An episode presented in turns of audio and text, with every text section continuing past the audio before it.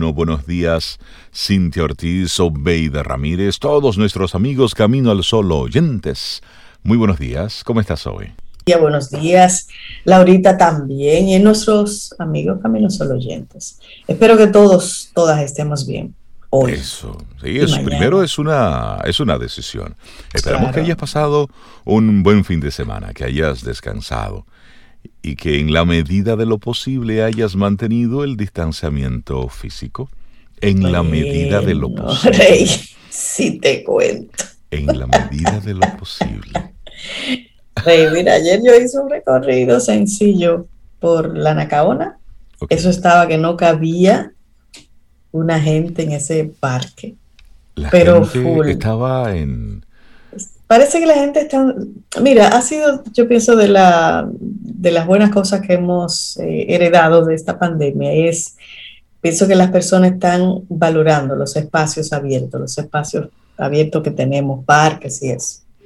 Pero ayer eso estaba, te voy a decir en una palabra así como coloquial, Ajá. Timbi, para que lo comprendamos mejor, Timbi estaba y el malecón, ni se diga. También. Con sillita, mesita. Pero, pero mucha gente. Entonces pasé de nuevo por esos lugares que yo le he dicho que están por la Sarasota. Ok. Como bares.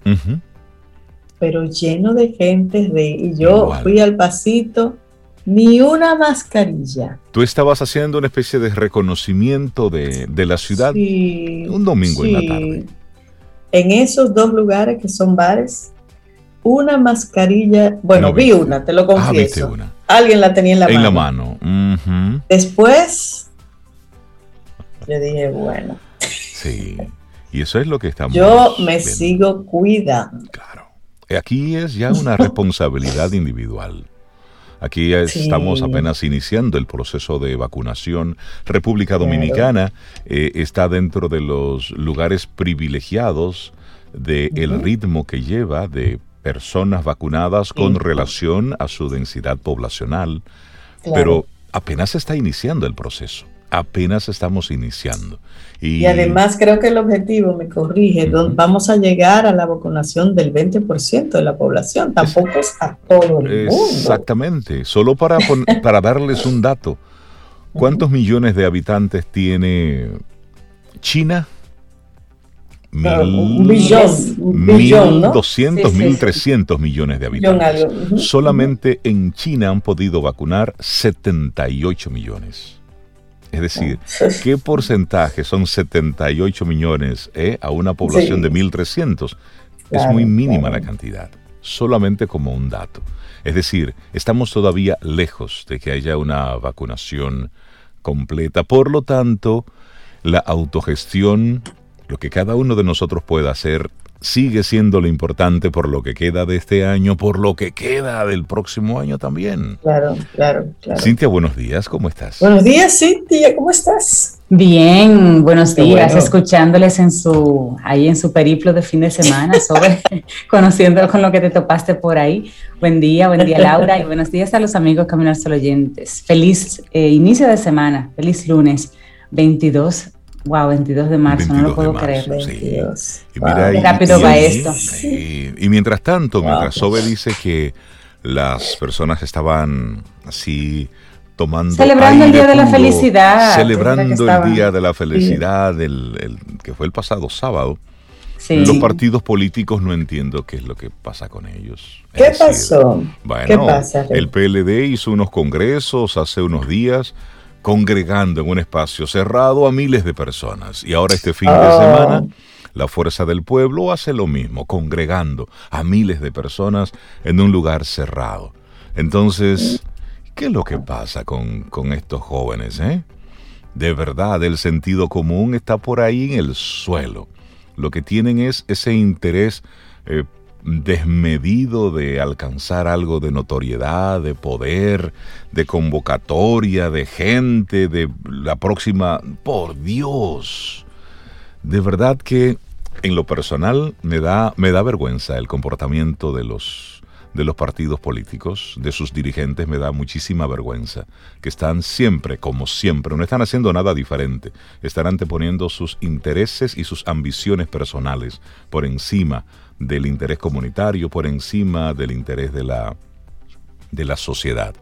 Ayer había una especie de, como un, un meme en el que decía COVID gratis en la, en la junta que, que hicieron la gente de la Fuerza del Pueblo. Pero de verdad, de verdad, debe darle vergüenza a esos, a esos políticos que lo que están pensando solamente es en su interés personal. Simplemente. Luego tú congregas a miles de personas, sin mascarillas, con mascarillas, pero los que tienen mascarillas la tienen en mal estado, sin ningún tipo de distanciamiento físico. Lo que da es vergüenza. Eso es lo que, eso es lo que da, de verdad. Que el llamado debía ser a temporalmente adaptar su propuesta, porque ¿qué hace el político? Política, politiquería, estar en el medio, estar pero hagan en esta etapa una política diferente. Todo el mundo se está yendo a la virtualidad por razones de salud. Hagan algo, invéntense algo de manera virtual, congresos, encuentros, encuestas, lo que quieran, lo que quieran perseguir, pero de manera virtual para que se vea la coherencia con el cuidado de la población y lo que ustedes plantean. Dense el permiso, el, permiso de hacerlo diferente. Aquí el bulto es importante, sí, ya Se, háganse una foto, háganse una foto en Mientras tanto, sin practicada. El, lunes que viene, el lunes santo. El lunes santo. Entonces, yo me quedo pensando, ¿y entonces qué va a pasar? Si esto ocurrió en el fin de semana, Ya hay un toque de queda, ¿no? Para, para par de días de Semana Santa, pero igual me quedo pensando, ¿qué va a pasar? Bueno, es para nosotros reflexionar. Hoy el tema que te proponemos en esta mañana de lunes, desde tu diálogo interno hasta el externo, comunica bien. Uy. Eso te lo queremos proponer hoy. Si hoy tienes una reunión con tu equipo de trabajo, planifica esa reunión, planifica esa conversación. Si tienes hoy un encuentro con una persona, alguna, alguna de esas juntas que tú has ido posponiendo, planifícala. ¿Hay alguna conversación por ahí que tú estás desde hace mucho tiempo rehuyendo? Bueno, pues enfréntala, pero planifícala. Comunica bien, eso queremos invitarte hoy desde Camino al Sol. Y este tema eh, lo tomamos de una, de una inspiración, de una de esas conferencias espectaculares que tienen en BBVA, que tiene como título Aprendemos Juntos. Y hay una conferencia en particular que es, fue realizada por Manuel Campo Vidal, reconocido periodista, comunicador de España en el que él habla sobre hablar en público es un privilegio que deberíamos aprovechar. y un compromiso. Ahora que a través de las redes sociales, de los diferentes medios, cada quien ya está hablándole al público, pues asume cada vez que estás haciendo un live, que estás haciendo una transmisión en vivo, que estás haciendo un video, que estás mandando una nota de voz, la responsabilidad que tienes cada vez que tú activas el micrófono de tu celular. Es una gran responsabilidad. No lo tomes tan a la ligera. Cada vez que te comunicas en ese uno a uno o a miles, tienes grandes probabilidades de un impacto. Piensa y desea que ese impacto sea positivo. Y es la propuesta que te queremos hacer desde aquí, desde Camino al Sol, en el día de hoy. Así es. Bueno, y la actitud, que no te dé miedo dar tu opinión o idea. Comunica bien y no tengas miedo de dar tu opinión o idea. Y me gusta la incorporación de diálogo interno, comunicar bien desde tu diálogo interno hasta el externo. Sí, porque tú sabes que el diálogo interno va por a una velocidad y tú tienes que filtrarla para comunicarla hacia lo externo. No debería siempre salir en esa misma proporción. Esa es, la idea, que cuides un poquito lo que piensas y luego lo que transmites a otros. Que sea coherente con lo que tú quieres decir, pero siempre cuidando las formas, básicamente. es como el mensaje. Así es. Arrancamos nuestro programa Camino al Sol. Iniciamos Camino, al Sol. Estás escuchando Camino al Sol.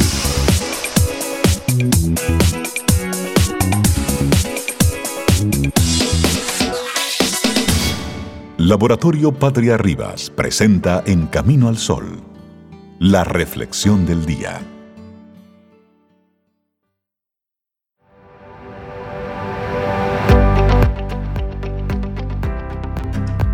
El futuro pertenece a quienes creen en la belleza de sus sueños. Una frase maravillosa de Eleanor Roosevelt. Somos las historias que nos contamos. Esa es nuestra reflexión para este día. Me gusta ese título, porque a menudo sufrimos y nos enfadamos por aquello que nos contamos sobre las personas que nos rodean y las situaciones que nos ocurren. Pero, ¿por qué no probamos a poner en duda nuestros relatos, nuestras historias? No todo lo que sucede es tal cual lo pensamos, por mucho que queramos. Y nuestra vida se configura por una sucesión de momentos marcados por vivencias y personas algunos de ellos nos influyen de forma determinante, mientras que otros pasan desapercibidos, aunque también están esos que dejan su huella de forma silenciosa, sin que seamos conscientes de ello. Son historias, capítulos de nuestra trayectoria, como el día que conseguimos aquello que nos propusimos y por lo que tanto luchamos, nuestro primer amor, aquella reunión familiar que tanto disfrutamos o el nacimiento de un hijo. Sin embargo, no solo la felicidad deja su rastro, también el dolor, la decepción, la tristeza, como cuando tuvimos que decir adiós a un ser querido, cuando traicionaron nuestra confianza o una persona no se comportó como esperábamos. De alguna u otra forma, todo lo que vivimos nos afecta y matiza nuestra forma de ver el mundo, que no es otra cosa que nuestra forma de construir la realidad. Esa en la que el lenguaje tiene uno de los papeles principales junto a la experiencia emocional. Vamos a ir profundizando un poquitito sobre esto, pero antes una frase de Eduardo Galeano. Los científicos dicen que estamos hechos de átomos, pero para mí un pajarito me contó que estamos hechos de historias. A mí me encanta Eduardo Galeano, me fascina, me fascina. Bueno, y un gran número de las experiencias que vivimos quedan ancladas en nuestra mente a modo de recuerdo, sobre todo aquellas que más nos impactaron a nivel emocional. Y es a través de los relatos como los describimos. Se trata de historias que creamos a medida que las contamos, a partir de aquello que recordamos e interpretamos, en las que nosotros y en algunas ocasiones algunas personas más somos los protagonistas. A veces esos relatos son monólogos internos porque estamos solos y en ocasiones son historias compartidas en conversaciones con otras personas. La cuestión es que de una u otra forma son narraciones configuradas por nuestra forma de pensar y nuestro lenguaje e influenciadas por el contexto y la cultura de los que formamos parte. Pero es cierto que va tomando la forma personal. Cuando dos personas hacen una historia, una le puede decir a otra, pero yo no recuerdo eso así. Y estábamos los dos. Mi hermana, mis hermanos le dice, ustedes vivieron una niñez diferente a la mía. Totalmente. En la misma casa, bien. Exacto. Además, no solo somos aficionados a contarnos historias, Rey Sobe, sino también a proporcionarlas un final cerrado o sea, nosotros le damos un, significado y un cierre. Claro. Nuestro cerebro no es un buen amigo de la incertidumbre, no soporta la inseguridad, por lo que en un intento de mantenernos a salvo, completa los espacios vacíos con información y ahí es donde tú no cuadras con el otro. Exacto. le das un toque novelado a tu historia. personal. Esto que es una estrategia de supervivencia puede conllevar ciertos problemas, ya que aumenta las posibilidades de errar lo que se traduce en la presencia de sesgos y distorsiones cognitivas, es decir, malinterpretaciones o formas erróneas de procesar lo que hemos experimentado. Así ahí va, esos, huecos, como usted lo llena. Y solamente ahí abro un pequeño paréntesis. Por eso es que la historia depende de quién la escribió. De quién la cuenta. De quién la cuenta. Sí, señor. Por eso es bueno hacer, profundizar. En, contrastar. Sí, contrastar. Por lo tanto, es importante que lo tengamos presente, ya que en ocasiones las historias que nos contamos no son tan reales como pensamos y puede que lo que nos genera tanto sufrimiento no sea lo que ha sucedido, sino lo que nos hemos imaginado y posteriormente narrado a nosotros mismos. Somos unos hábiles cuentacuentos. ¿Lo habías pensado? Y vamos entonces a, a comprender un poco en lugar de juzgar. Y esto sí que es una poderosa herramienta. Si tenemos en cuenta que a todo lo que sucede en nuestro alrededor le damos ese toque narrativo, a pesar de que no tengamos toda la información, la pregunta es, ¿por qué pensamos que siempre tenemos la razón? ¿No será mejor dejar un espacio para la duda, para barajar otras opciones y posibilidades? Lo cierto es que sí, ahora bien, esto no quiere decir que nos escudemos de forma permanente en la inseguridad, ya que de este modo no avanzaríamos, pero sí contar con la posibilidad de equivocarnos sobre todo ante los conflictos, esto al igual que dudamos del otro, también de nosotros mismos. Por esto, ¿les parece si hacemos un breve ejemplo? Vamos a ver, una historia, la historia de un paseo. Imagina que estás con tu pareja dando un paseo. Estás disfrutando de la experiencia y del tiempo con ella. De hecho, en ese momento te apetece tanto transmitírselo. Son muchos años a su lado, muchos acontecimientos buenos y malos, pero a pesar de todo, seguimos adelante como pareja. Piensas que es un buen momento para agradecerle todo lo vivido y para hablar sobre cómo el vínculo que han creado juntos poco a poco lo han reforzado. De manera que mientras camina, dices su nombre y le dices, me alegro de pasar tiempos juntos y que pasemos como hacíamos antes. Siento que estoy muy unida a ti. Tu pareja te mira y te contesta, sí, hace buen tiempo, sigamos por ahí. Y continúa. Ay, ay, ay, ay, ay. de repente no entiendes muy bien qué ha pasado, como que, pero yo le dije algo tan bonito, yo yo lo que me sale. sigue caminando, ten cuidado con esa piedra ahí. Dale, dale. Quedas en silencio y te preguntas, pero ¿cómo es posible que en un momento de sinceridad, en el que he demostrado mis sentimientos, reaccione de esa manera tan burda? a partir de ahí comienzas a dar vueltas a su comportamiento a buscar alguna señal de algo que te pueda dar más información y poco a poco te sumerges en una sensación de rechazo, al mismo tiempo de que te vas enfadando, como dirían, te vas quillando. Oh, sí, pero, ¿y, comienzas pasó? tan lo mismo, que a lo mejor quiere terminar la relación, habré dicho algo que lo incomodó. Son solo algunos ejemplos de todo lo que pasa por tu mente hasta que llegas a la casa y ahí se dañó el paseo. Luego comienzan la pregunta. Se dañó hace rato. ¿Te pasa algo? Ay, Dios. Me estás evitando. ¿Qué pasa? No quiero hablar de eso. En este... Y ahí comienza y se alma. te, agrego, te agrego uno. Y, ¿Y a esta qué le pasa? ¿Y, y, y qué fue? ¿Y qué? Estábamos bien. ¿qué, ¿Y qué hice ahora? Señores, miren, un poco en broma, pero muy en serio. Pero es así. Entonces, tú, inocente, en la más absoluta incertidumbre, te cuentas lo peor sobre lo vivido, una historia trágica de ruptura y sufrimiento, mientras le exiges hablarlo y el tigre está en otro mundo. Luego de un largo silencio, comienza a hablar y te cuenta que no sabe lo que le has dicho, ni por qué piensas todo esto mientras estabas dando el paseo.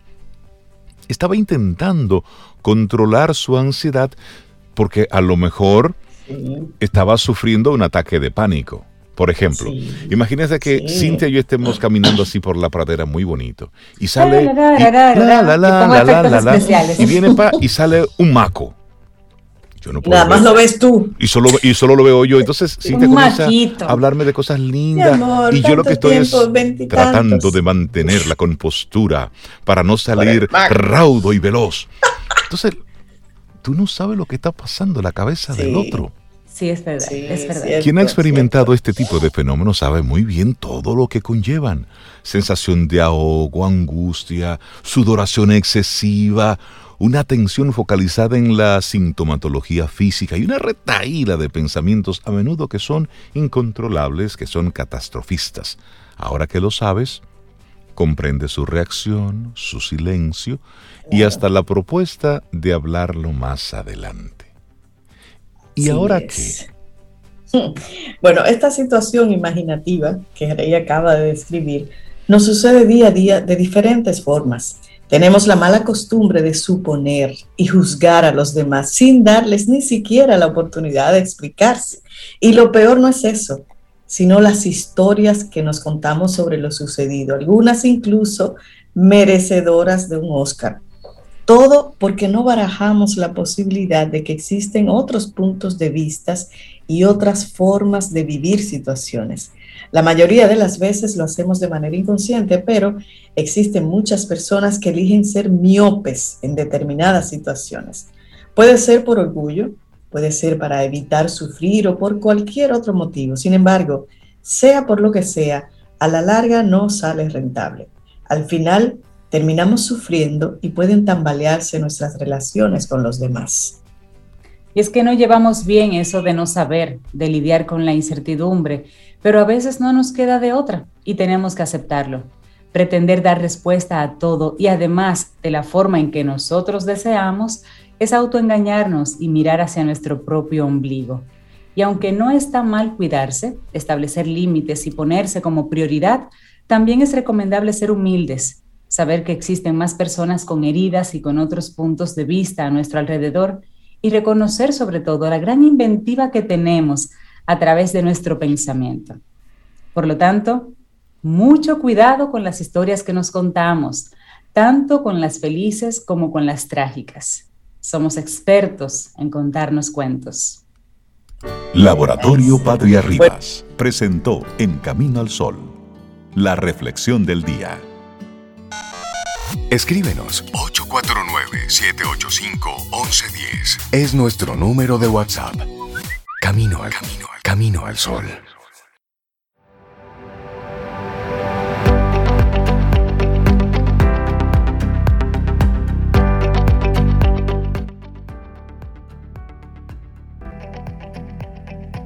La comunicación guía a la comunidad al entendimiento, intimidad y valoración mutua. Rollo May. Vamos avanzando, esto es Camino al Sol. Te recuerdo, entra a nuestra página web caminoalsol.do. Ahí estamos conectados, compartiéndote informaciones y por cierto, durante, durante el día de hoy y durante esta semana estaremos conectando con todo lo que va a estar ocurriendo en la Semana Económica y Financiera del Banco Central. Vamos a estarlo transmitiendo desde caminoalsol.do. Hay varios canales disponibles, estará a través del canal de YouTube, estarán diferentes formatos a través de, de, Zoom, también la gente podrá conectar y también a través de caminoalsol.do nos vamos a enlazar porque será una semana de muchísimo contenido de valor que se va a estar compartiendo ahí. Y nosotros durante la semana, bueno, pues vamos a estar ahí eh, compartiendo cuáles son todas esas informaciones. Óyeme, y tienen por cierto un programa exquisito. Más adelante estaremos nosotros hablando un poquitito sobre esto, pero por lo pronto a las 9 de la mañana arranca esta semana económica y financiera del Banco Central. Solamente para, para dejarle así como un dato, la primera conferencia estarán hablándole a los niños, ¿eh? a los niños ¿eh? sobre la dinámica. La Tesorería Nacional es mi tarea y esto lo estará eh, llevando a cabo Sofía Globitos, hablándole a los niños de 9 a 11 años sobre la tesorería y todo eso. Será bien interesante lo que ocurrirá ahí. bueno, y darle los buenos días, la bienvenida a Paulo Herrera Maluf. Siempre nos acompaña los lunes. Buen día, Paulo, ¿cómo estás? Muy buenos días, ¿cómo están todos? Estamos bien, Pablo, por aquí, contigo. Pues yo traigo hoy una reflexión, como siempre, ¿verdad? Así le llamamos. Reflexiones de lunes. Eh, que es un guiño a Yogi Berra, ¿no? Mm de las muchas frases que dijo, una de las que dijo es que el juego no se acaba hasta que termine. Eso es así, hasta la 27 y cuidado. Oh, wow. Bueno, para las nuevas generaciones, Paulo, yo vi Berra. bueno, ¿Quién fue ese señor? Eh, beisbolista de los Yankees de Nueva York, fue catcher muchos años, Salón de la Fama, de, de los años 50 y 60. Después fue manager de los Mets de Nueva York y de los Yankees de Nueva York. Y es muy conocido porque él dejó una serie de frases, eh, frases coloridas, ¿no? Que, eh, que se llegaron a conocer como yogi bejrismos. Eran, él decía, por ejemplo, que el juego es 50% mental, 50% físico y 100% mental, por ejemplo. Cosas como esas, que eran frases que te dejaban, ¿cómo fue? ¿Cómo qué fue lo que dijo? Él dijo lo que yo creo que dijo. Entonces tiene toda una serie de aforismos y uno de ellos es ese, el juego no se acaba hasta que termina. Y desde luego eh, los amigos y amigas heliodromitas sabrán o se imaginarán que estoy hablando de las medidas eh, de, de, que hay que tomar de distanciamiento social en tanto estemos en pandemia. Y que la guerra, porque no quiero llamarle juego, ¿eh? la guerra de la pandemia aún no termina. Eh, y, hay noticias inquietantes. O sea, por ejemplo, en Francia, la semana pasada anunciaron un confinamiento, una cuarentena total en 16 departamentos, incluyendo la ciudad de París, por cuatro semanas. Así es. Estamos hablando de un país que tiene el 10% de su población vacunada. Eh, en Chile, eh, en, los últimos tres, dos o tres días se registraron récords de casos, a pesar de que ellos, con razón, se van a gloria de ser el uno de los países del mundo que más rápido lleva el tema de la vacunación. Así es. Bueno, ayer los datos sobrepasaban los 7000 contagios. Sí, sí, diario. Sí, sí. Y ellos tienen ya un 15% de la, de la población con las dos dosis y más o menos eh, un 30 y pico por ciento de la población adicional con, con, con, una primera dosis. O sea que se están acercando a la mitad de la población vacunada y aún así tienen eh, eh, un, un, brote que se puede decir que está fuera de control. No hablemos de Brasil, lo que está pasando allí, lo que pasa es que en Brasil hay un tema del negacionismo de su presidente. Que cuando uno ve eso, uno dice, nada más hay que estar vivo para ver cosas. El primer, el primer irresponsable ha sido él. Claro. Claro. Pero, eh, bueno, eh, ya ustedes ven lo que ha pasado en Miami Beach con el tema del Spring Break. Una locura este fin de semana. Sí. Una locura. Sabemos que estamos cansados, que estamos desgastados. Eh, pues todo eso lo sabemos y lo comprendemos. Ah, bueno, y en el ámbito local decir, ¿no? Hoy ya sabemos lo que pasó el fin de semana con los, los actos políticos multitudinarios. Eh, y hoy eh, el presidente ha llamado a que las oficinas públicas operen de manera normal, con todo su personal y en horario normal. Eh, lo cual no, no, hay que ser un, un gurú ni un adivino para inferir que llevará a empresas del sector privado a hacer lo, privado a hacer lo propio, porque es un asunto de, de, de, las pautas que se trazan desde la máxima autoridad. Eh, tenemos la Semana Santa, que es la semana que viene, eh, aunque hay un horario especial para algunos días. No sé, o sea, yo pienso que una cosa es que haya esos movimientos normales como del corazón, sístole y diástole, ¿no? O sea, que tú dices, bueno, tenemos menos casos, abramos un chingo. Hay más casos, cerremos. Un poco en eso, ¿no? Eh, eh, porque también la sociedad tiene que respirar, tenemos que, que, vivir, ¿no? Eh, y, estar confinados y, y, a distanciamiento y demás no es lo, lo, lo natural. Y desde luego eso cansa mucho, por no decir por ejemplo, las secuelas educativas que esto va a tener, que, ya hablaremos de eso más adelante en, el segmento. Eh, pero eh, todo eso se entiende, pero sencillamente la pandemia no ha terminado. Eso es sumamente importante que, que, no nos olvidemos. Esto es una especie como de recordatorio. Hoy, hoy, no vengo, hoy no vengo tan ligero, ¿no? Como a veces vengo, ¿no? No, eh, y tampoco se trata de de oscurecerle el ánimo a nadie, sencillamente mirar la realidad a la cara. La pandemia no ha terminado. Todavía hay gente enfermando, todavía hay gente muriéndose de este tema. Claro. ¿Eh? Eso, eh, eso, es así. Hay gente que se sigue contagiando, hay gente que, que sigue muriendo. Y hasta que no alcancemos la inmunidad de rebaño, que es una hipótesis, eso de que con el 70% de la vacunación se va a conseguir, apostemos a que sí, que ha sucedido con otros virus, eh, eh, aunque está el tema de, de, las mutaciones y de las variantes y demás, pero bueno, digamos, eh, vamos, vamos, a, vamos a, apostar por esa hipótesis de que con el 70% de la población vacunada ya conseguiremos una inmunidad de rebaño. En el mejor de los escenarios, nosotros estamos a un par de meses de ahí.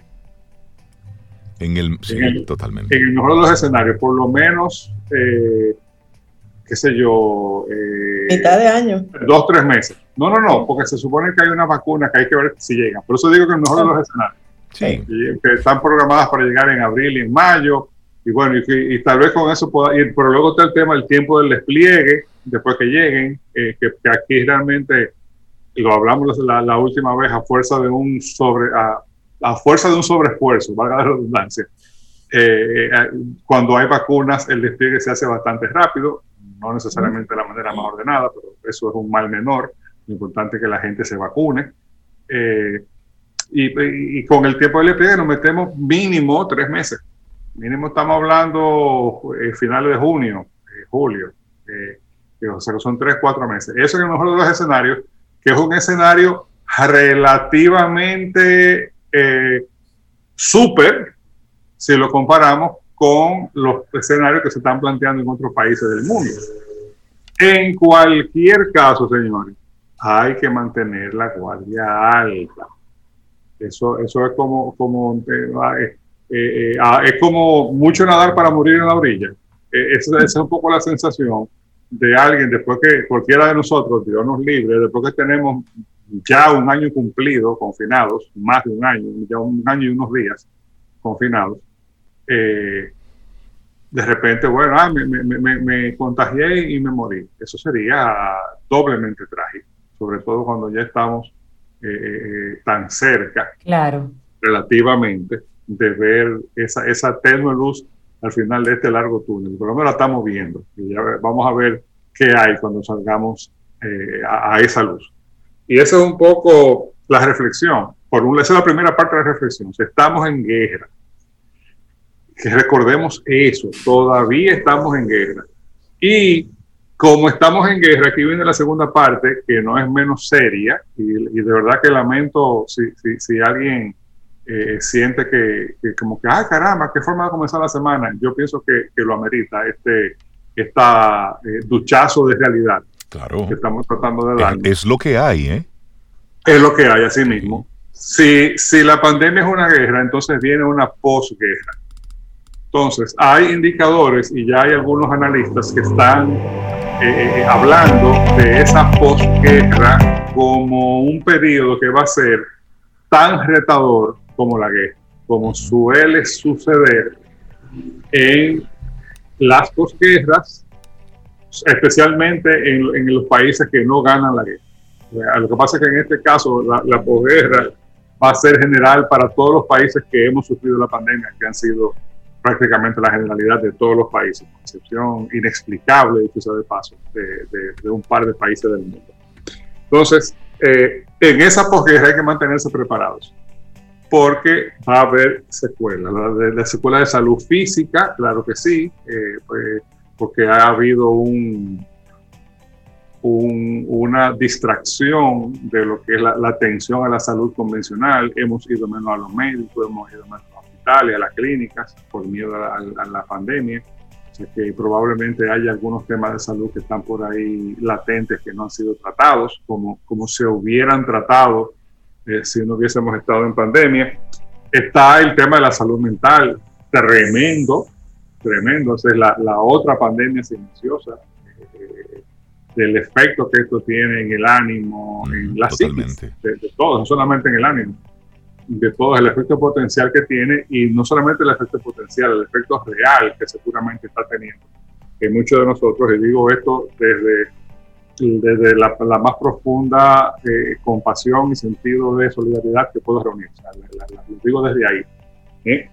Pero también secuelas en lo educativo. Eh, eh, la industria de la educación pública, lo digo como sector general, la, educación pública, la educación privada, desde la educación de, la, de primera, de edad temprana, educación inicial, a estudios superiores de, de posgrado, especialidad, maestría y doctorado, todo, todo aquí vamos a tener que, por un lado, asimilar todo esto que ha pasado para ver con cuáles cosas nos quedamos y cuáles cosas recuperamos.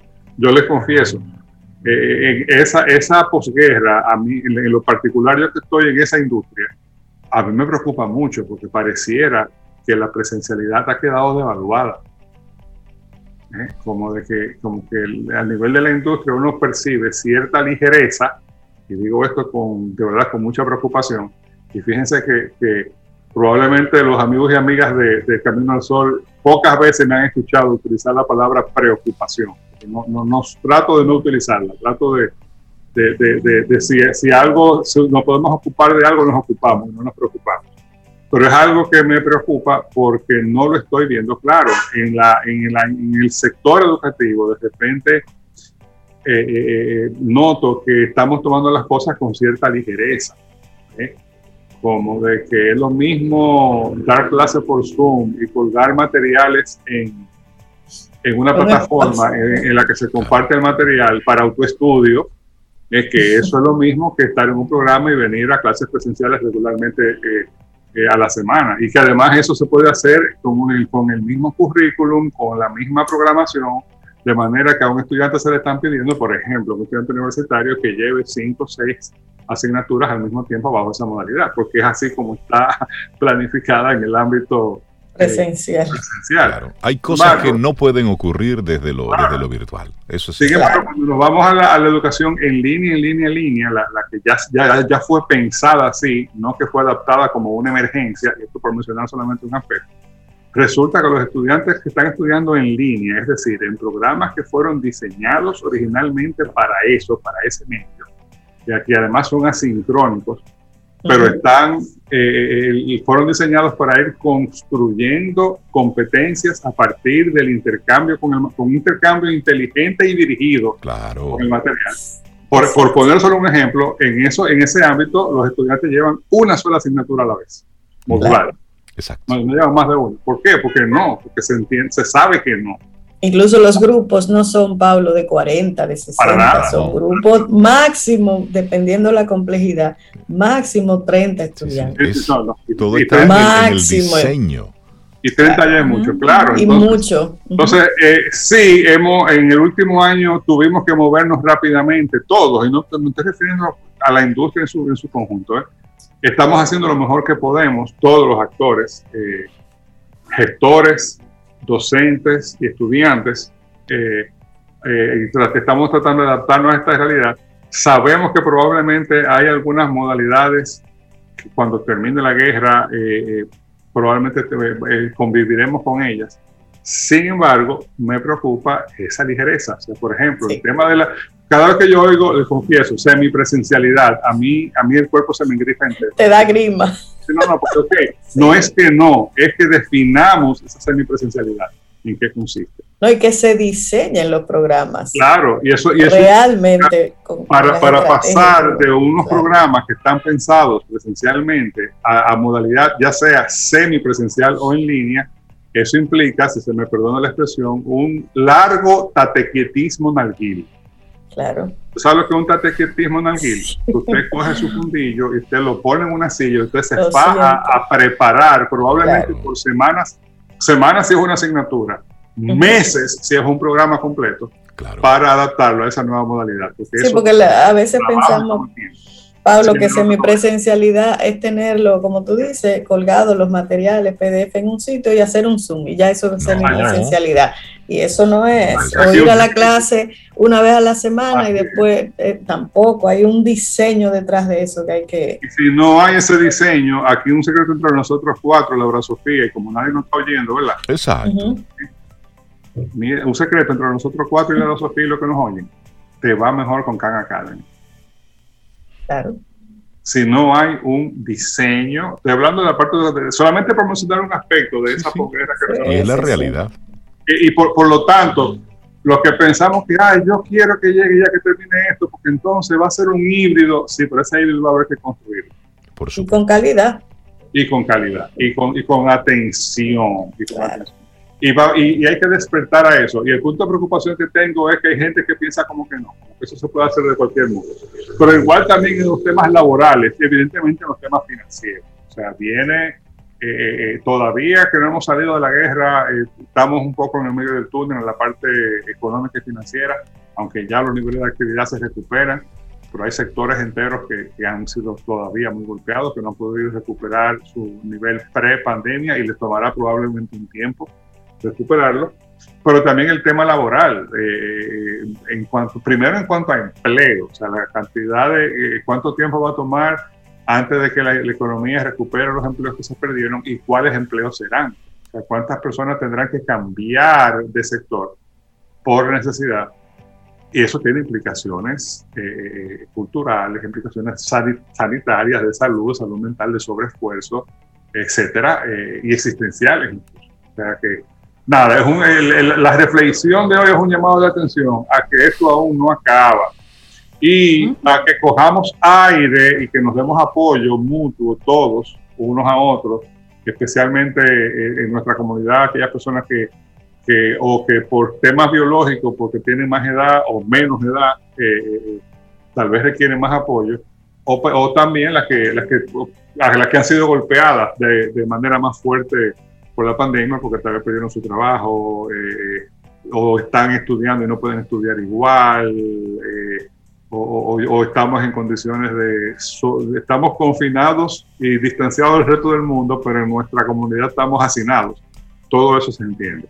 Y es un llamado a respirar hondo, tratar de, encontrar esa, esa, felicidad cotidiana en cada pequeño detalle para que cada día no, no que cada día no pase sin una carcajada, eh, sin, una, sin un sentido de dirección sano sin, una muestra de cariño y de apoyo que nos alimente, pero sabiendo que falta todavía. Falta y hay, que ánimo para todos, porque todavía falta. Falta, aún, aún en el mejor de los escenarios.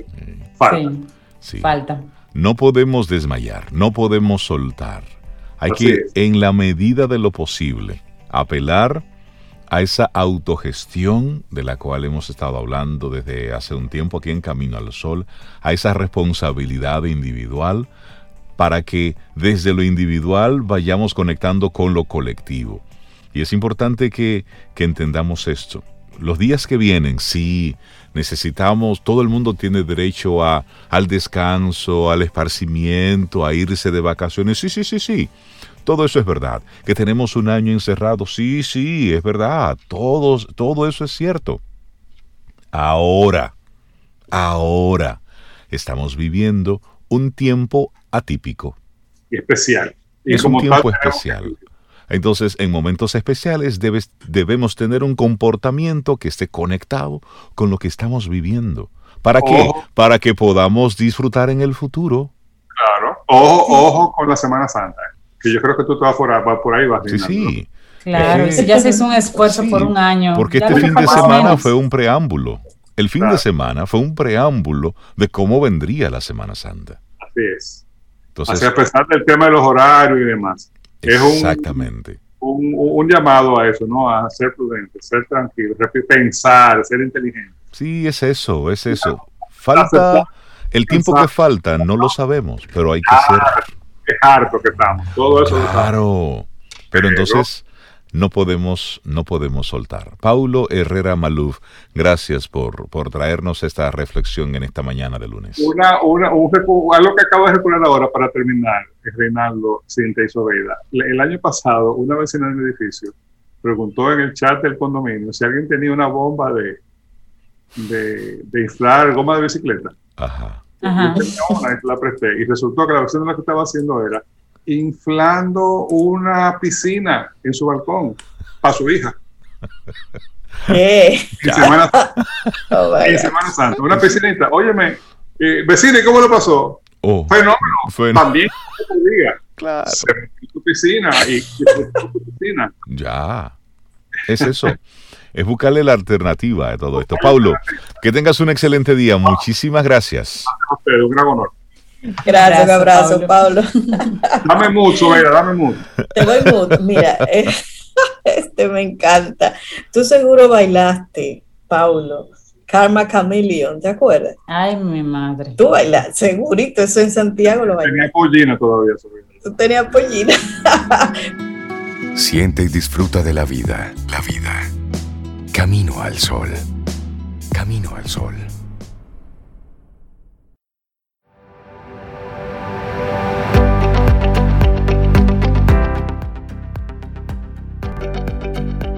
Sean cuales sean las palabras que usamos, deberían ser usadas con cuidado, porque la gente que las escucha serán influenciadas para bien o para mal.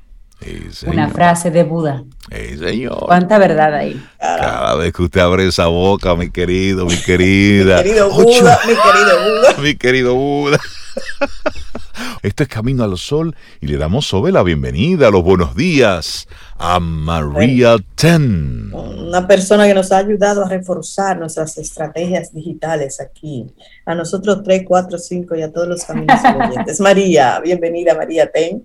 Hola, hola, buen día, muy bien, ¿y ustedes?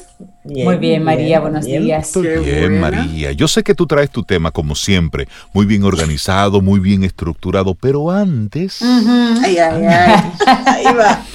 Hay una nota, hay una nota que, que muchos la pueden recibir con mucha alegría. Yo la recibo con un poco de, de preocupación y es la nueva aventura de Facebook que está preparando una versión de Instagram para niños menores de 13 años. Mm, entonces eso como que... Mm, entonces padres atentos, eso no me gusta. Facebook está trabajando de manera interna en el desarrollo de una nueva versión de Instagram que va dirigida a usuarios menores de edad, concretamente de 13 años hacia abajo. Y así lo están revelando documentos internos de ejecutivos de Instagram a los que han tenido acceso el BuzzFeed News. En ellos, la vicepresidenta de producto de Instagram, Vishal Shah, aseguró el jueves de la semana pasada que el trabajo en la juventud se ha identificado como una prioridad en la primera mitad del 2021. De esta manera, el producto de Instagram se centrará en desarrollar una versión de Instagram que permita a las personas menores de 13 años utilizar Instagram por primera vez. Como aspecto adicional, Instagram planea también acelerar el trabajo en integridad y privacidad de manera que su versión principal y la nueva para menores de edad aseguren la experiencia más segura posible para los adolescentes. A mí esto de verdad que no me gusta ni un chin. No, Pero levanto bandera ahí. Hay muchos niños menores ahora mismo en la red, la otra, poniendo fechas falsas para parecer de 18 años o más y tienen acceso a otras cosas ahí, porque supuestamente son mayores. un problema de padres con los hijos. Muchos ah, niños otra cosa. metidos en esa red. Sí. Ahí va. Eh, hay una audiencia muy cautiva que está utilizando muy activamente otras redes sociales. Y ustedes saben que Facebook siempre ha tenido desde el principio la misión de que nadie lo va a destronar. Y, entiendo la decisión, pero tampoco la comparto por lo mismo, porque es que un niño menor de 13 años, para mí 13 años también está pequeño, pero un niño, un niño de, de, menos de 13 años realmente no, no puede, no tiene el control, ni, ni, la, ni la capacidad, ni, ni tal vez la, viveza de poder enfrentarse a, un tema de, redes sociales. Ni discriminar contenido. Exactamente, y que hemos visto, por ejemplo, los que, lo que hemos visto en los documentales de Netflix, que son cosas que pasan en la vida real, tú ves el daño que le puede hacer un niño que no tiene la capacidad de poner un stop ante las cosas que se ven a nivel de redes sociales. Lo que pasa con los adultos, imagínate entonces un niño. Si un adulto no puede despegarse de estarle dando para arriba ahí de forma adictiva, imagínate un niño. Y, cómo se moldea el comportamiento de ese niño, que es lo más preocupante todavía, en cuanto al contenido que ve y que consume, en cuanto a los productos, que estoy segurísima, porque eso va a tener muchísima publicidad, que, van a ver Exactamente, y, es una audiencia muy cautiva y no es lo mismo que, que, por ejemplo, YouTube Kids, porque YouTube Kids tiene unos filtros muy distintos. Dudo yo que esto, que esto sea así. Eh, padres, cuiden a sus hijos. Atención. Piénsenlo bien. Claro. Y, y, y, también seamos un chisme consciente. Yo siempre, y, ya esa es mi opinión muy, muy personal, siempre he estado muy en contra de la gente que le crea cuentas a, los bebés, a los niños pequeñitos. O sea, ¿cuál es la necesidad de tú exponer tanto a, a, un niño que ni siquiera tiene la potestad de decirte si quiere estar ahí o no? O sea, no le estamos ni siquiera dando la oportunidad al niño de que decida lo que quiera hacer con su vida. Y, y no es necesario, y más en este tipo de, de medios que hay de todo hay cosas muy buenas y hay cosas también malas y hay que tener cuidado con todo lo que nosotros hacemos. Uno mismo como, como adulto debe, debe de, de, cuidar cómo se expone a nivel de, de estas redes sociales. O sea que hay que tener un poquito más de conciencia. Sí, y esto nos lleva entonces a los cinco aspectos para la transformación digital que vamos a compartir contigo. Así es, y, y son cinco aspectos basados en la gente, porque la gente al final es lo más importante. Y cuando hablamos de transformación digital, evidentemente ya a nivel de negocio o a nivel de una visión de desarrollo de las plataformas digitales para hacerlo mejor, empezamos con el punto número uno, que es escuchar activamente a tu audiencia y ajustar tu estrategia digital en pro de lo que estamos escuchando. Y cuando hablo de escucha digital, no es literalmente escuchar, sino todo toda la información que podemos acceder a través de los diferentes canales digitales, a través de las analíticas, a través de entender a mi audiencia, a través de ver cómo hablan esas personas, a través de sentarme a realmente analizar las conversaciones que se están generando en torno a mí. Y yo he mencionado diferentes eh, herramientas a lo largo de los meses y años que tenemos ya eh, en este segmento de Camino al Sol por ejemplo, Google Trends, cómo yo puedo ver cuáles son esas tendencias que se están moviendo a nivel de mi país, a nivel de mi ciudad, para yo poder ver realmente por dónde se está llevando la conversación y cuáles son los temas que realmente le interesan al usuario y ver cómo yo puedo montarme en esa tendencia. Y es básicamente eso, escuchar, sentarme antes de yo decir, déjame hacer tal promoción porque yo entiendo que me va a funcionar. ¿Para qué perder tiempo probando cosas si yo puedo tomarme el tiempo y, y planificar correctamente, entender a quién yo le quiero llegar, a quién yo le quiero hablar y diseñar estrategias que vayan acorde a eso, porque tenemos que seguir saliéndonos, que lo hemos ido logrando, pero todavía nos falta mucho camino por recorrer, salirnos del hablarle a todo el mundo, porque en, digital todo el mundo está y es mentira. O sea, no es verdad que yo le hablo al 100% de la población. Entonces, al final es eso, es buscar la manera de escuchar qué es lo que realmente ellos quieren y darle eso. El punto número dos es descubrir cómo te buscan tus clientes y estar presentes donde ellos están. Y eso yo creo que he hecho hincapié también mucho, mucho en cuanto a analizar palabras claves, analizar esas, esas eh, hashtags, señores. Los hashtags son una herramienta riquísima de información para nosotros entender cómo busca el consumidor porque al menos que él me conozca, es muy difícil que vaya directamente a buscar a María Ten. Él va a buscar otra cosa, él va a buscar su problema, él va a buscar lo que él necesita que se le solucione. Y a raíz de ahí, si yo he creado mi contenido correctamente, entonces puede que conecte conmigo. Pero si no, va a ser muy difícil, al menos que yo invierta un millón de dólares en publicidad y me convierta en cierta marca que ya la gente detesta cada vez que entra a YouTube. Y, que no voy a decir el nombre, ¿verdad? Pero bueno, eh, sabrán, sabrán de qué hablo. Claro. Pero, pero es eso, es justamente eso, es, es ver cómo, cómo pueden buscarme mis clientes, cuáles son las posibles preguntas que ellos puedan tener, de qué hashtags están utilizando en torno a mi sector, déjame ver qué está haciendo mi competencia y dotarme de información tal que me permita a mí crear un contenido que sea mucho más inteligente y mucho más rico porque al final las palabras claves deben estar presentes en todo lo que yo digo. Yo siempre lo he dicho hasta en LinkedIn. Cuando yo pongo un titular en mi cuenta de LinkedIn, estoy buscando que ese titular esté lleno de palabras claves para que cuando alguien me busque en Google yo pueda salir. Entonces, no solamente a nivel de web, aplica para todos los canales sociales y digitales que nosotros estamos utilizando. Palabras claves, acuérdense de eso, que es súper importante. Si la naturaleza del, negocio, María, hace que de alguna forma la gente busque más o encuentre más e, ese tipo de negocios por la web, o sea, un buscador por la web, que las redes sociales. ¿El enfoque de la empresa debe ser la web entonces? Totalmente. Estoy donde está mi cliente. Entonces, si, si mi cliente me busca en Google, pues yo tengo que aprenderme las reglas de Google y crear contenido para que en Google yo me posicione. Creo Google My Business, porque a nivel de Google My Business yo puedo también eh, promover contenido y me va a ayudar al posicionamiento.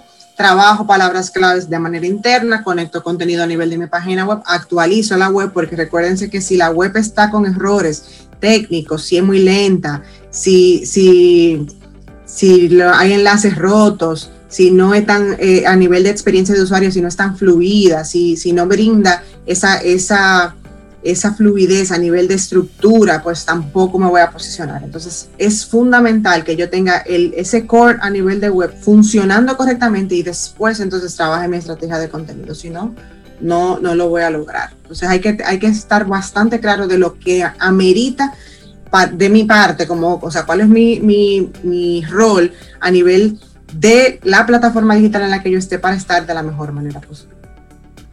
Excelente. El punto número tres es buscar que la transformación digital sea parte de la cultura organizacional, porque si yo no me lo creo y yo no hago que la gente que está conmigo se lo crea, entonces va a ser muy difícil que el cliente compre la idea. Y, y, ahí me voy a nivel de procesos. Hay eh, muchísimas empresas que han dicho, que, que, ahora son digitales, que por la pandemia todo el mundo se digitalizó y tú te das cuenta que a nivel de procesos muy simples, si voy a poner un ejemplo, que lo, que lo vivo y lo sufro, eh, hay, hay cosas muy simples que pudieran solucionarse de manera digital y no lo hacen. Por ejemplo, instituciones financieras, que para tú pagar una tarjeta de crédito en dólares tienes que ir obligatoriamente a una sucursal. Sí. ¿Por qué? Es una transacción, por Dios. Es una moneda diferente, pero es simple. Es algo muy simple. Y tuve otra experiencia con otra institución financiera que me crearon una cuenta y yo ni fui al banco. Me mandaron por correo toda la documentación, yo lo firmé de manera digital, mandé para atrás, todo nítido, nítido, nítido. No te, no te moviste de, tu casa. En menos de, media mañana ya se estaba listo. Entonces es un tema del el mindset del negocio, cómo yo realmente digitalizo mi negocio, cómo yo realmente puedo pensar en digitalizar los procesos y tal vez no el 100% de mis operaciones yo la pueda digitalizar porque hay ciertas cosas que, ok, lo entiendo, que tienen que seguir de manera física, tradicional o, o de manera normal, pero cómo yo realmente puedo hacer que la transformación digital se viva de manera interna. Y he escuchado dueños de negocios, de negocios digitales, que dicen que no creen en el trabajo remoto y desde, ahí tú te das cuenta, por ejemplo, en el mindset de la gente. madre. ¿Cómo? ¿Cómo, funcionaron? ¿Cómo funcionaron? Pero es que hay una cultura, hay una, cultura aquí que no nos ayuda, señores. Recordemos que hay una disciplina y un nivel de, de, cultura y de autogestión que se da en otros países, que tú a la gente le entrega accesos, computadora, dinero, y tú te duermes, tú sabes que no hay problema pero hay personas que tú la tienes física en la oficina y tú pasas 25 veces por ahí para ver qué están haciendo y están haciendo otra cosa. O sea, que hay un nivel de cultura también. Quiero hablo de cultura en este, en este, en este sentido no académico, sino cultura, eh, hábitos, eh, formas de conducirnos que hacen que la confianza todavía no se ha generado en el empleado. Tú sabes la cantidad de gente que imprimió sus tesis, sus monográficos ¿eh? y en que las, empresas. usándolo. ¿Eh? Y eso es, eso, es lo de menos. Gente que en su computadora en la oficina tienen su negocito aparte y ahí hacen las otras cosas. Ya lo, Cuatro copias. Cuatro. Cuatro copias del monográfico. empastada, empastada con pan de oro. Entonces, tenemos que trabajar ese nivel de, cultura y disciplina para poder soltar así el, y, facilitar el trabajo remoto. Hay que entenderlo, María. Sí, no, yo lo entiendo porque lo sufro también, pero yo creo que, eh, en cuanto al mindset, porque si tú como dueño de empresa, tú dices que no crees en eso, ¿qué va a pensar, qué va a hacer tu, tu colaborador? Tampoco va a creer en eso o va a actuar para que tú sigas dejando de creer en eso. Entonces, primero por ahí y segundo, ¿en qué herramientas nosotros estamos utilizando para que ese trabajo remoto realmente funcione? Que, por ejemplo, cómo tú hablas con tus, con tus, con, tus colaboradores en el día a día. Tienes que buscarte una herramienta que te permita ver eso. Yo, por ejemplo, uso Slack y yo veo todo el tiempo, todo el tiempo, todas las personas que están conectadas. Y yo sé que están conectadas en su horario de trabajo y le puedo escribir en cualquier momento y tenemos una comunicación fluida y funciona. Pero es porque uno va diseñando eh, las herramientas para que eso funcione. Y eso depende de cada quien. Por eso hablo de cultura organizacional. Porque no solamente que yo me lo crea, sino es que sea algo probado y que a nivel de la organización, no importa si seamos dos, si seamos 20, si seamos mil, funcione. Y ha, y ha funcionado porque hay muchísimas empresas que se han transformado totalmente y se, y se nota y se, y se ve como todavía el día de hoy, donde hay mucha gente trabajando ya de manera presencial, continúan trabajando de manera remota sin ningún tipo de, problema. O sea que se puede. El punto número cuatro es, si el recorrido de compra de tu cliente cambia, cambia tú también. Si antes mi cliente tenía que llamarme para poder eh, adquirir mi producto porque tenía dudas y ahora él entiende que si me va a buscar por Instagram, pues yo tengo que tener en Instagram la información que él quiere, usar las herramientas que tenemos disponibles, informaciones básicas como horario en los highlights, señores, los famosos destacados. Eh, a nivel de web también, dar toda la información que el cliente va a necesitar para poder pasar por su proceso de compra y darle contenido y seguimiento. Por ejemplo, si el cliente comienza su recorrido a nivel de la web y en esa web yo no tengo un formulario para que él me solicite el producto, me solicite el servicio, yo tengo que tenerle definido y claro cuál va a ser el proceso.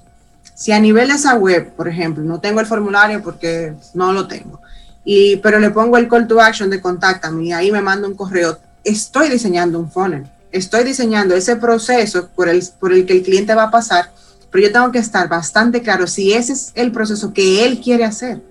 Porque mucha gente también se pone, por ejemplo, que el famoso chat, el, chatbot de la web, y la gente cree que eso es algo sofisticado y que me vaya a decir, ay, que mi web es muy moderna porque tengo un chatbot. Pero el chatbot, ¿cómo está diseñado? Claro. Realmente e, es, algo que va a ayudar al cliente o va a, a exasperar al cliente porque no va a tener la respuesta de una persona ahí real. Entonces, al final es ver todo eso. No es que no lo tengamos, sino vamos a tenerlo de manera bien. Y ahí que tú, tú, haces esa, esa acotación del chatbot. Sabemos que eso es programado y que te da información genérica y que va discriminando y llegará un momento, si tú quieres seguir profundizando, que tienes que conectar, tienes que conectar con, con un humano, uno de carne y hueso, para que te termine de llegar eh, a lo que tú quisieras resolver. Pero aprovechar este momento para hacer un llamado a la atención a los que tienen sistemas de telefonía, los que tienen sus sistemas de, de IBR. Óyeme, la semana pasada tuve una experiencia con una telefónica en la cual tuve que hablar con, los conté, siete personas. A las siete personas le tuve que contar exactamente lo mismo. El candidato número uno recibió lo que yo le decía y me decía, perfecto, no le puedo ayudar, le voy a pasar específicamente a la persona que lo va a ayudar. Me pasaba a la segunda persona. Hola, buenos días. Mira, tan, tan, tan, tan, tan, tan, tan. Ah, excelente. Mire, yo no puedo ayudarlo, pero le voy a pasar a mi compañera que sí le puede ayudar. Número tres. Y así hasta la persona número 7. En la persona número 4 yo le decía, tú puedes por favor decirle a la persona que tú me vas a pasar todo lo que yo te acabo de contar. Para no repetir. Mira, yo pensaba como que, no se preocupe, que yo le voy a comunicar para que usted no tenga, y, hola, muy buenas, ¿sí en qué podemos servirle? Mira, te habló fulano de tal, tu compañero te habló de mi caso. No, yo solamente estoy... Otra vez. Sí, es. yo siete personas. Entonces, a veces podemos tener sistemas muy sofisticados que al final lo, estamos utilizando como una calculadora. Tenemos una calculadora científica y la utilizamos para sumar, multiplicar, restar y dividir. Entonces, tenemos igual los chatbots, pero lo tenemos muy básico, muy plain, con, con informaciones muy elementales, en algunos cuasi tontas. Entonces, si ya tienes la herramienta, vamos a utilizarla en su profundidad para que realmente tenga algo de valor para el usuario. Eso es así, y, es un tema también de tiempo. Cuando yo utilizo una herramienta como un chat, yo necesito una respuesta inmediata y cuando me, me, tomo 20 minutos esperando que alguien me atienda en un chat, no estoy siendo, o sea, no está siendo efectivo la herramienta. Y a nivel de procesos internos hay que definir eso muy claro. Si yo no tengo la capacidad Imagínate que estoy hablando de un chat que no es un chatbot, sino que son personas respondiendo. Si yo no tengo la capacidad de atender la demanda que yo tengo porque tengo muchos clientes o porque tengo mucha gente utilizando la herramienta, Qué bueno que yo no tengo la gente, o sea, no, felicidades, pero si yo no estoy usando eso de manera eficiente para que el que me escriba tenga una respuesta en el tiempo que él necesita, pues tampoco está siendo eficiente. Y en web el tiempo es una batalla cuando estamos, o sea, captando la atención de la gente, señores, nadie dura más de cinco minutos en una web, al menos que sea algo demasiado interesante o que esté leyendo y aprendiendo algo, viendo un video de, o sea, nadie se va a sentar a ver tu web de que tú vendes postalita cinco minutos, eso es mentira. Y esa batalla del tiempo, yo tengo que ganarla eficientizando procesos y eficientizando ese flujo del cliente porque al final el cliente, y, yo lo, hemos hecho antes, cuando hicimos el ejercicio de los funnels de venta, que vimos los ejemplos de Google, donde una persona para planificar unas vacaciones tuvo más de 200 contactos web, 200 veces visitó y hizo búsqueda a nivel de Google para armar un viaje a una vacación. Imagínate para un proceso de compra de algo que es más complejo de ahí. Entonces, al final, yo tengo que estar bastante claro de que voy a tener diferentes puntos de contacto, pero esos puntos de contacto tienen que ser sumamente eficientes para que el cliente entienda que tiene que irse conmigo o para que él entienda que tiene ahí toda la información que necesita para poder cumplir con su proceso, que es único. Cada cliente tiene un proceso único e individual de compra. Y ahí paso al punto número 5, que es centrarte en tus clientes y descubrir oportunidades y cómo los podemos ayudar a ellos. Y ahí voy a poner un ejemplo de una compañía aseguradora en Colombia que cuando estaba haciendo la búsqueda de, déjame ver qué es lo que está buscando la gente, descubrió que la gente, aparte de buscar, evidentemente, los productos que ellos venden, estaba buscando nuevas formas para ganar dinero por Internet.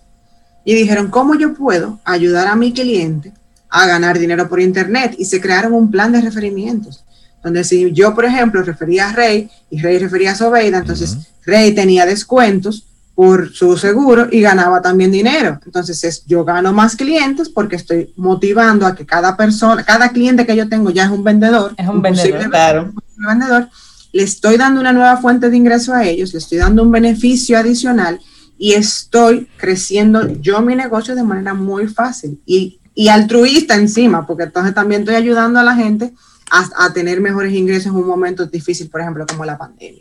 Y es eso, es el poder de la información a la que nosotros accedemos cuando utilizamos las herramientas correctamente y pensar más allá, cómo yo puedo llevar este negocio más allá, cómo yo puedo mejorar la vida de mi cliente, cómo yo puedo aportar más valor.